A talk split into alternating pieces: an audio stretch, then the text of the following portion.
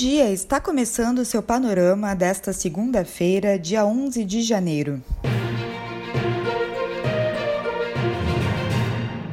Brasil registrou 483 mortes por Covid-19 nas últimas 24 horas, chegando ao total de 203.140 desde o começo da pandemia, informa o G1. Com isso, a média móvel de mortes no país nos últimos sete dias foi de 1.016, a maior nos últimos cinco meses. A variação foi de 65% a mais em comparação à média de 14 dias atrás, indicando tendência de aumento nos óbitos pela doença. E um estudo revela que o fim do auxílio emergencial pode colocar até 3 milhões e 400 mil brasileiros na extrema pobreza. O Estadão lembra que isso significa que a pessoa está sobrevivendo com menos de 1 dólar e 90 por dia, algo como 10 reais. A linha de corte é definida pelo Banco Mundial. Nesse cenário, o número total de pessoas na extrema pobreza chegaria a 14 milhões e 300 mil pessoas em 2021, levando o país ao pior patamar de pobreza desde o início da pesquisa em 2012.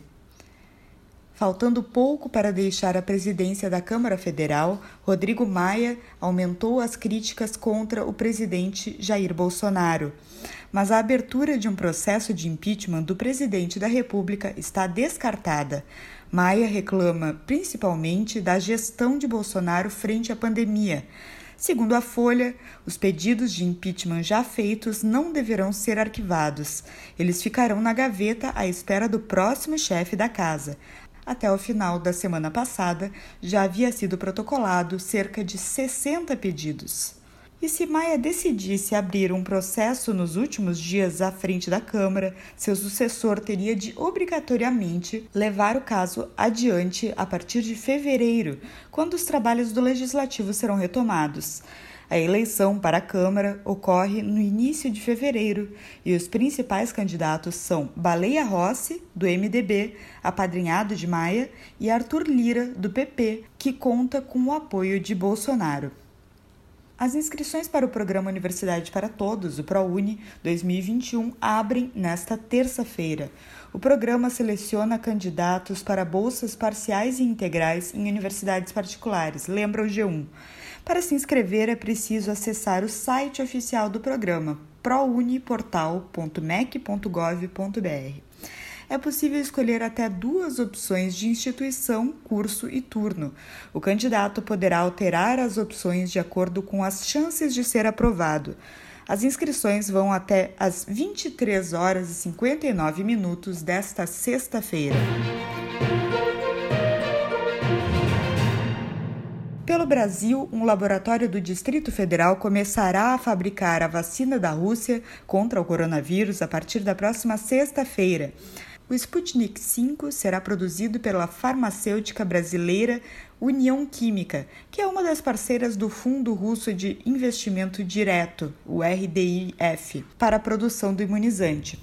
Segundo o portal Metrópolis, a previsão é chegar à produção de 8 milhões de doses por mês ainda no primeiro semestre de 2021 e dois pescadores de Salvador, na Bahia, foram resgatados neste domingo, após ficarem desaparecidos por cerca de quatro dias à deriva no mar.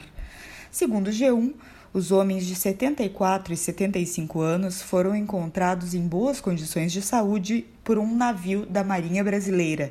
Eles receberam atendimento médico e passam bem. Mundo, a Dinamarca está desenvolvendo um documento digital de vacinação para quem já foi imunizado contra a Covid-19. A medida pretende facilitar as viagens durante a pandemia, tendo em conta que os países deverão começar a pedir o comprovativo de imunização dos passageiros. O portal português Notícias do Minuto informa que o documento deve ficar disponível nos primeiros meses deste ano. A Organização Mundial de Saúde já havia informado que estava trabalhando para criar um certificado eletrônico de vacinação. E o governo japonês anunciou neste domingo que as autoridades de saúde do país encontraram uma nova variante do coronavírus em quatro viajantes que estiveram no Brasil e voltaram ao Japão em 2 de janeiro. De acordo com o Ministério da Saúde do Japão, Os quatro infectados estiveram no Amazonas, relata o G1. Os pacientes apresentaram uma variante semelhante às que se disseminaram rapidamente no Reino Unido e na África do Sul e que preocupam pela maior capacidade de contágio.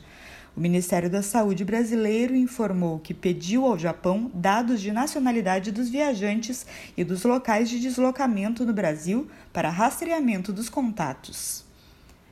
O Panorama é um serviço de curadoria de notícias que utiliza informações coletadas nos sites de veículos de comunicação consagrados em todo o mundo. Esteja bem informado e combata as fake news. Apoie o projeto em seupanorama.com.br. Tenha um bom dia!